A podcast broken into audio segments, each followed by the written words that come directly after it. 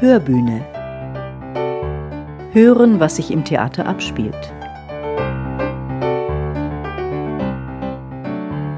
Er ist einer der prägenden Schauspieler innerhalb der Ära des Intendanten Axel Vornam am Theater Heilbronn. Seit über 40 Jahren steht Frank Linert Mondanelli auf den Brettern, die die Welt bedeuten. Zwölf Jahre seines bewegten Theaterlebens hat er im Festengagement in Heilbronn verbracht und nachdem er eigentlich im Herbst 2020 seinen Abschied genommen hatte, ist er nun doch zurückgekehrt als Regisseur. Da bietet sich die Gelegenheit für einen Plaudernachmittag regelrecht an und ich nutze sie sehr, sehr gerne. Diese Folge der Hörbühne gehört also einmal mehr einem tollen Menschen, einem spannenden Theatermann. Und ich begrüße auch Sie, die Sie zuhören. Mein Name Katja Schlonski. Frank, willkommen zurück. Aber so richtig weg warst du ja eigentlich noch gar nicht. Und du hast ja immer gesagt, im offiziellen Ruhestand, da bist du für alles offen, oder? Ja, das trifft's auf Anhieb sozusagen. Ich muss zwar eigentlich aktuell gleich dazu sagen, ich hätte es mir durch die Umstände anders vorgestellt. Corona hat mir sozusagen einen Ausstieg verschafft oder eine Übung in den Ruhestand hineinzukommen. Den hatte ich mir so nicht vorgestellt. War sehr umtriebig, sage ich mal so. Und jetzt bin ich natürlich letztendlich eigentlich sehr gelassen und fröhlich erregt Du bist generell, glaube ich, ein umtriebiger Mensch. Ja, gut, das wollte ich mir nicht nehmen lassen. Aber ich habe von vornherein äh, gesagt, lasst mich erstmal auch in Ruhe, den Ruhestand also ankommen lassen, akzeptieren, mit, mit der gewissen Freizeit, die man dann so hat, äh, umzugehen oder eigentlich ganz hochtrabend gesprochen, mit sich selber klarzukommen. In meiner eigenen Wahrnehmung und in der Selbstbehauptung habe ich das schon ein bisschen in einem neuen Alltag sowieso üben müssen. Und dass ich jetzt sozusagen mit gewisser fröhlichen Gelassenheit tatsächlich gebeten bin, ach, schau doch mal wieder bei uns rein in den Stall, äh, hilf uns da mal. Es fing ja mit der Weihnachtsgans Auguste an.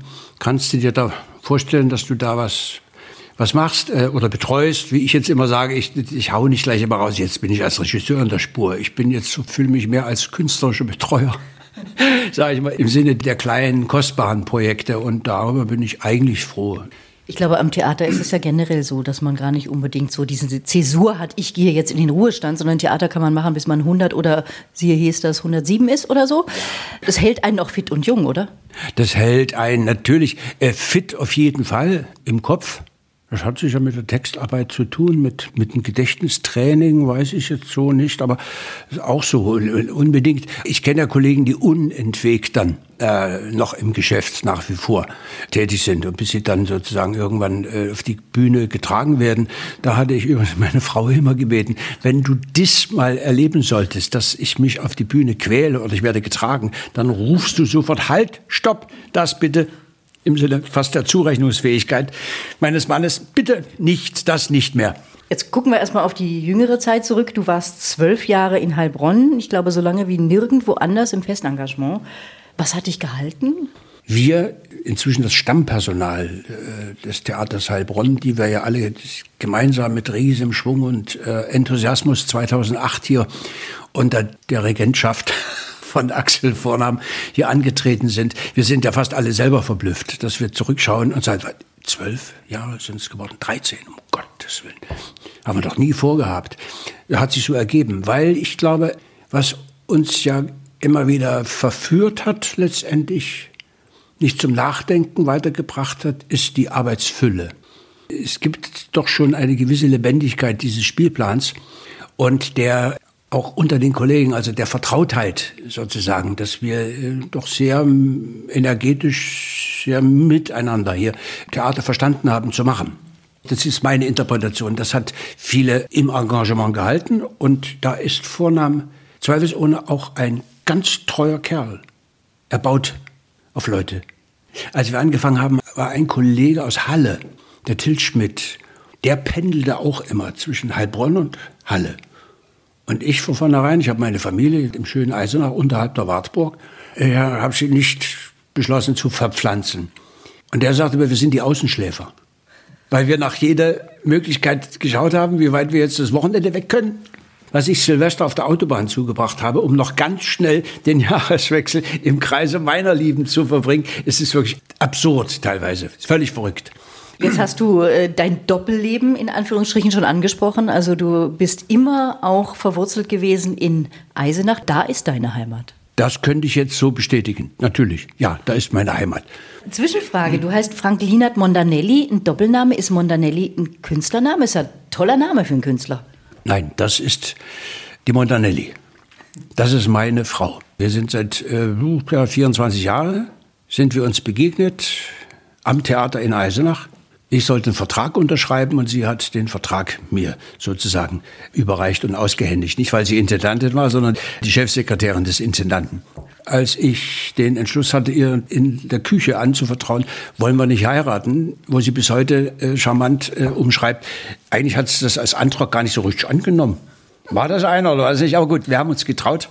Und ich habe gleich gesagt, der Name Montanelli darf nicht verschwinden, den möchte ich haben. Ich würde gern auf dein bewegtes Theaterleben kommen. Du hast studiert an der Hochschule Ernst Busch in den 1970er Jahren. Was hat dich dazu gebracht, diese Berufswahl zu treffen? Die Berufswahl ist eigentlich nur entstanden über, heute sagt man, das Fach Darstellende Kunst. An meiner Schule war ein völlig verrückter Physiklehrer, der gründete eine Laientruppe. Und die spielten über zwei, drei Jahre, die nach zwei Jahren, Goldoni.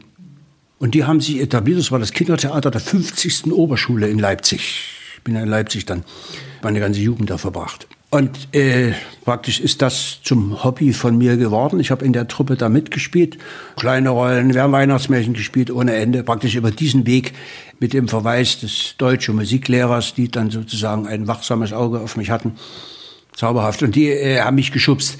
Und ich habe noch Berufsausbildung gemacht. Was heißt Berufsausbildung? Äh, Berufsausbildung mit Abitur. Das war ja in der DDR sozusagen noch ein Ausbildungsweg, dass man um die Ecke das Abi noch machte und aber gleichzeitig schon in der Produktion war. Und ich habe Maschinenschlosser gelernt und das, das Abi gemacht. Erfahrung um die Nase war schon ganz gut. Die Ernst Busch gilt bis heute als sehr renommierte Schule, galt auch damals in der ehemaligen DDR, glaube ich, als die Talentschmiede schlechthin. Und du hast ja auch danach gleich tolle Engagements gehabt an großen Häusern, also am Gorki-Theater oder am Deutschen Theater. Und dieser Einstieg in die große Karriere, der ist, glaube ich, nicht so selbstverständlich gewesen. Ne? Die heutige Hochschule Ernst Busch, das war ja die staatliche Schauspielschule Berlin. Die sind ja dann zur Hochschule geworden. Davor waren eben drei Jahre Studium und dann vier Jahre, dann kriegte man ein Diplom. Ich gehörte zu den letzten von 76 bis 79, die wir an der staatlichen in Schöneweide studiert haben. Sozusagen. Da gibt es noch manche, später begegne ich dann vielen Kollegen, die ja dann auch äh, den kleinen Unterschied immer macht. Wir waren an der staatlichen, nicht an der Hochschule. Sozusagen. Jetzt hast du ein ganz breites Lächeln im Gesicht. Ja. Warum? Es war die Schmiede, wo alle wussten, da anzukommen schwer war. Hatten einen äh, Zugangsmodus vorsprechen und dann noch eine Zugangsprüfung sozusagen, die war nicht ohne. Und der Stall äh, insofern war ja voll mit renommierten Professoren, die alle, also die zur Ausbildung kamen, immer aus der Praxis heraus sozusagen. Wenn ich da heute noch äh, Professor Otto Fritz Geier, Rudi Penker, Elisabeth Zillmer, Frau Buchwald, Professor. Also der Stall war voll mit gestandenen Persönlichkeiten aus der Theaterszene. Und ich glaube, die haben sehr, sehr emsig und auch sehr bedacht äh, mit dem Brecht Stanislawski in einer glücklichen Zusammenführung sozusagen haben die eine Ausbildungsmethode etabliert. Mutter war der Ruf da anzukommen, ist schwer. Wenn man aber da ist, ist man natürlich an dem Stall, wo ringsrum brennt die Hütte. Ostberlin, man sagt. Es waren ja die fünf größten Häuser unmittelbar vor der Haustür. Und da waren die, renommierte Schauspieler von den großen Häusern und Regisseure. Und ich hatte das Glück, dass ich mit dem renommiertesten Mann später, Thomas Langhoff, zwei Szenenstudien machte. Man beschnupperte sich und der sagte, Chapeau von meinem Enthusiasmus oder meinem Talent. Und damit war ich eigentlich in der Spur, würde ich heute so sagen. Heute hat man natürlich riesen Ehrfurcht vor solchen Namen auch. Hattet ihr das damals auch schon? Ja, unbedingt. Unbedingt. Wobei, da fällt mir jetzt äh, mein erster, der zweite Stall dann ein, das Deutsche Theater. Ich habe als Student dann schon da gespielt in Schillers Wallenstein vergesse ich nicht, wo ich dann mit Kollegen umgeben war, wo man immer ins Zittern kam, sozusagen vor, vor Ehrfurcht, vor Achtung oder auch vor teilweise äh, nennen wir es Angst, dass man sozusagen sagt, oh Gott, bloß nichts falsch machen. Sozusagen, wenn der jetzt äh, dir nachweist, du hast da nicht, was weiß ich, eine bestimmte Verabredung eingehalten. Aber mit den Kollegen habe ich dann unterm Strich auch erkannt, sie kochen alle nur mit Wasser. Du warst von 1982 äh, bis 92 im Engagement am Deutschen Theater und eben mit berühmten Kolleginnen und Kollegen. Also da war Ulrich Mühe darunter zum Beispiel oder Christian Grashoff. Was kannst du berichten über diese Begegnungen? Ach, im Moment, äh, mich bewegt viel, dass auch eine ganze, ganze, ganze Reihe von Kollegen ja nicht mehr unter uns weilt. Da ist Trauerarbeit dabei, weil mit vielen ich ja äh, tolle Zeiten verbracht habe. Uli Mühe bleibt mir unvergessen weil er kurioserweise mein Studienjahr war.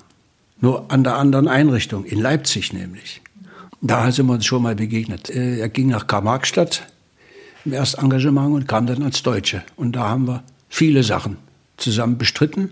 Und die beste Zeit, die wir beide hatten, glaube ich, war die Begegnung jetzt wieder mit Großen. Heute, ja, Großen mit Ehrfurcht, mit Heiner Müller. Genau, du hast mit Regisseuren wie Langhoff oder eben Heiner Müller gearbeitet. Ja, was ist dir da ganz prägnant in Erinnerung? Na, mit Heiner, mit, das verband uns ja dann alle irgendwie. Da, äh, das kann ich heute gar nicht beschreiben. Da denke ich so zurück, was hat uns da so zusammengeschmiedet? Wir waren als A1 junge Schauspieler, fuhren wir auf diesen Autor ab.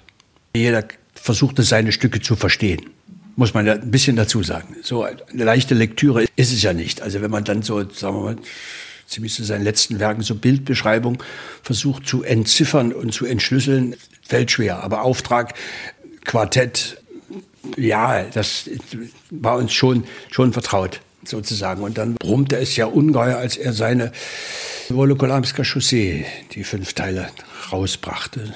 Und da waren wir alle irgendwie äh, mehr, also ich auch in der Spur dieser Lektüre. Ich hatte auf der einen Seite ein großes Glück, ich durfte an der Schauspielschule eine erste Studioinszenierung machen als Abschluss. Und ich machte Weiberkomödie von Inge Müller und Heiner Müller. Abs absurdes Stück. Worum ging es da? Also da geht eine Dame nackt in den Baggerteich, weil sie für ihre Frauenbrigade, da muss ein Kran repariert werden. Und die will mit ihrer Brigade diesen Kran reparieren. Und Partei und Regierung und, und alle und äh, Kombinatsleiter sind in völliger Aufruhr. Der Kran wird dann äh, sozusagen errichtet und gemacht. Das ist sehr amüsant und die Inge Müller war ja nur lange Lebensgefährtin vom Heiner Müller in den frühen Jahren. Und dass uns dann, danach dann, habe ich äh, mit ihm am Deutschen, kam er dann an und inszenierte Lohndrücker. Und hatte die Weiberkomödie auch gesehen. Ich strahle, weil das ist der kleine Mann, dieser zauberhafte Mensch, schaute mir oh, und sagte, oh, ha, hallo? Hat mir gut gefallen, hat mir sehr viel Spaß gemacht.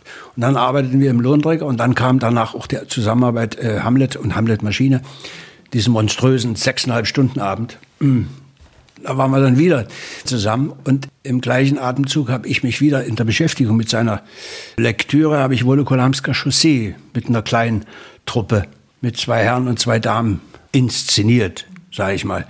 Wir haben es geschafft, dass diese fünf Teile in einer Stunde 40 Minuten hintereinander weg, ohne Zutat, ohne Illustrationen, haben wir dann äh, auf die Bühne gebracht. Und das hat er auch gesehen. Und das fand er auch frappierend, was hat er gesagt, verblüffend über den Minimalismus letztendlich. Sehr beeindruckend. Ja, da komme ich ins Schwärmen, weil dann sozusagen wir eine, äh, alle da drumherum, muss man die Leute auch nennen, Hermann Bayer, Michael Quistek, Uli Mühe, Dieter Montag, Jörg Gutzun, all die sozusagen zum engeren Zirkel als Schauspieler äh, dastanden. Dagmar Manze, darf man nicht vergessen, in Hamlet. Äh, die Margit Bendugat. Das war ein, ein Zirkel, den möchte man nicht missen. Das war amüsant, das war beeindruckend, das war verrückt, das war sicher auch oft mit dem Whiskyglas sozusagen angestoßen, keine Frage. Manchmal schon ein bisschen zu früh. Aber gut, das war aber was dabei herauskam und wie alle äh, sozusagen in der Hinsicht mit großer Begeisterung und äh, in die, in die Spur kamen. Das sucht seinesgleichen. Aber die Begeisterung als solches, äh, Theater ist eine kollektive Geschichte. Und daran halte ich nach wie vor fest und das lasse ich mir nicht nehmen. Und sagen wir mal, das schönste Erlebnis, Hamlet spielte sechseinhalb Stunden, ungelogen. Also waren drei Pausen drin. Und irgendeiner hatte den verrückten Einfall, das probierten wir am Deutschen Theater aus. Wir beginnen nachts fünf vor zwölf, die Vorstellung. Weil fünf vor zwölf trat der Geist auf, Hamlets Geist. Also standen wir um Mitternacht, um zwölf alle auf der Bühne. Und morgens um halb sechs oder gegen sechs schliefen schon viele im ersten und zweiten Rang. Und dann war die Aufführung zu Ende. Im Foyer war ein Morgenbuffet angerichtet, starker Kaffee. Alle taumelten sozusagen nach dem Verbeugen. Der Saal war voll bis unter das Dach, weil das war ein Happening. Die Leute, sie jubelten ohne Ende. Sozusagen. Und das Gleiche wünschte sich, wir fuhren nach Brüssel. Und der Veranstalter dort wünschte sich auch eine Nachtvorstellung. Und ich werde nie vergessen, wie wir aus diesem Theater rauskamen, im Morgengrauen. Und vor dem Theater war der Wochenmarkt aufgebaut. Gemüse, Backwaren, es roch in der Dämmerung. Das habe ich emotional so abgespeichert, ich werde das nie vergessen. Das war eine große Chance für dich, damit durch die Welt zu touren. Ne? Das war die Chance, war schon sehr schön. Also es war ein, ein großes Privileg. Du hast es eben so schön beschrieben, also diesen Wochenmarkt mit seinen Düften und Gerüchen und so. Und äh, mit welchen Gefühlen bist du zurückgegangen? Jetzt die richtige Vokabel finden. Beseelt. Beseelt und bestätigt. Also auf der einen Seite muss ich immer wieder sagen, es war das Privileg, dass man rauskommt und das Gefühl hatte, ey, wir sind gut. Wir sind gut, wir werden wertgeschätzt. Und seltenst doch, nein, nie. Keine Verlockung, zurückzubleiben. Das war alles im Vorfeld dieser deutsch-deutschen Entwicklung Richtung 89 dann. Wie würdest du von heute aus gesehen die Stimmung, also die Atmosphäre am Theater damals äh, beschreiben? Aufwühlend in jeder Hinsicht. Dass das Theater mit einer anderen Funktion bedacht wurde. Die Gabe doppelbödig und einem anderen Selbstverständnis, die Gedanken zu entwickeln und zu verfolgen. Dann hatte das Theater sagen wir, eine aufklärerische oder scheinbar politische Signalfunktion. Ich bin nun reingewachsen noch in dieser, äh, heute würde ich sagen, belächeln würde ich es nicht, aber in dieser, was aus der Sowjetdramatik dann zu uns rüberkam. Die neue Gegenwartsdramatik, das hatte dann schon mit Glasnost zu tun, Perestroika. Wir hatten so auch am, am Gorki-Theater noch so seltsame Gegenwartsstücke, Diktatur des Gewissens am Deutschen sozusagen. Das war so eine Gegenwartsdramatik, das schwappte da so rüber und beschäftigte sich unentwegt natürlich mit menschlichen Existenz und in welchem gesellschaftlichen Verbund oder System man sich entfalten kann oder auch nicht entfalten kann. Das schwelte ja immer mit. Hattest du denn das Gefühl, dass ihr tatsächlich gesellschaftliche Entwicklungen vorantreibt? Ah, das ist mit Schiller ja der moralischen Anstalt. Das ist schwer, weiß ich nicht. Haben wir was bewegt? Ja, wir haben Leute bewegt, natürlich. In der Signalwirkung sozusagen und in der Aufregung der Gedanken sozusagen. Und heute fiel mir ein, es gab eine so tolle berühmte Aufführung an der Volksbühne von Jürgen Gosch, Leons und Lena, wo aus dem Orchestergraben dann zwölf grau bemantelte, der Staatsrat mit Blindenstöcken klapperten die hoch auf die Bühne. Das werden wir nie vergessen. Da waren wir ganz junge Studenten noch während dieser Aufführung oh, verschlungen geradezu sozusagen. Und wenn dann Leons und Valerio äh, das erste Mal über die Grenze fallen und dann purzelten die so rein mit einem Netz voller Apfelsinen und Bananen. Wir haben uns weggeschmissen. Die Zensur und die bestimmten Behörden haben natürlich über die eine oder andere Aufführung ihr Missgefallen zum Ausdruck gebracht. So ist äh, Frank Kastorf groß geworden. Ich weiß noch, äh, da war ich noch am Deutschen, was hat der für zauberhafte Aufführungen da machen können, sozusagen. War er als Regisseur, war er dann auch gesetzt wie würdest du sagen, wie hat sich das verändert? Also, wenn du sagst, das waren zehn Jahre, die waren ganz anders als alles, was dann danach an Arbeit am Theater kam. Der erste Eindruck war, jetzt sind wir auf dem Markt, sind freiwillig.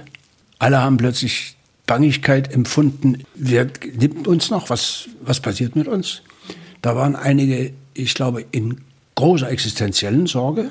Auch arbeitsrechtlich schwappte rüber, ihr seid jetzt auch alle er hat ja nicht gekündigt, wir werden noch nicht verlängert in den Verträgen. Und wir hatten ja Festverträge. Mein erster Eindruck war, jetzt schwappt hier rüber alles, was in diesem Geschäft nur irgendwie Dönsen, Charlatanerie, Dilettantismus, alles nennt sich Schauspieler. Jetzt einmal bei DSDS da äh, vor der Kamera gestanden hat, nennt sich Schauspieler, macht, macht, macht. Schauspielschulen ohne Ende. Das ist die Katastrophe. Und wir merkten, hier ist ein Berufsverständnis, wie es schlimmer nicht geht. Was hat dich dazu gebracht zu entscheiden, ich möchte mein Können, mein Wissen auch weitergeben? Das war schon davor. Das ist jetzt ganz äh, für mich, wenn ich so laut darüber nachdenke. Aller sieben Jahre verändert man sich, heißt so, ne? Nach sieben Jahren wurde ich gefragt von Studenten, können Sie mit uns mal was zusammen machen? Dann habe ich mit denen ein kleines Szenenstudium gemacht und fand das ziemlich erfrischend. Der andere Blick, das hat mich schon gereizt. Komme ich jetzt auf, ich habe so einen Gedankenschlenker. Katharina Voss, Gott hab sie selig, war hier mit mir im Engagement. Und das war eine meiner Studentinnen. Die damals ja eine der ersten Studentinnen aus dem Westen war. Genauso ist es. Die kam aus dem Westen. In der Schule mit deinen Studentinnen und Studenten aus Ost und West Habt ihr denn auch den Tag der Wende erlebt? Wie ist das für dich heute? Alles aus dem Abstand betrachtet? Das ist was, was einen immer noch aufwühlt, oder? Es wühlt einen auf, es beschäftigt einen. Auch in einer Richtung, gestehe ich jetzt, kommt mir sofort den Gedanken, dass vieles sehr, sehr ungut verlaufen ist. In der Hatz, in der Euphorie sozusagen ersoffen. Das sind individuelle Existenzen, krachen gegangen. Und da ist auch vieles krachen gegangen, selbst am Theater. Ich weiß, Wolfgang Engel sagte mal, schüttet bitte nicht alle äh, Tugenden des DDR-Theaters mit dem Bade aus. Anerkennung des Berufes, des Berufsstandes, wirkliche Anerkennung, über die existenzielle Absicherung auch des Auslebens des eigenen Egos.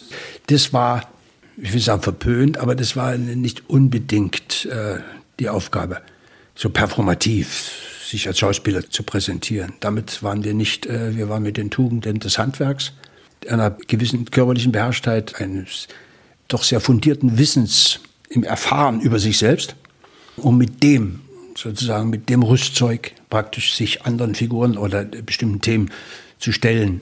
Wenn du von Handwerkszeug sprichst, dann komme ich natürlich ganz automatisch auf deinen Umgang auch mit Sprache und deine Vorstellung von Sprachkultur. Ich glaube, worauf du auch ganz großen Wert legst.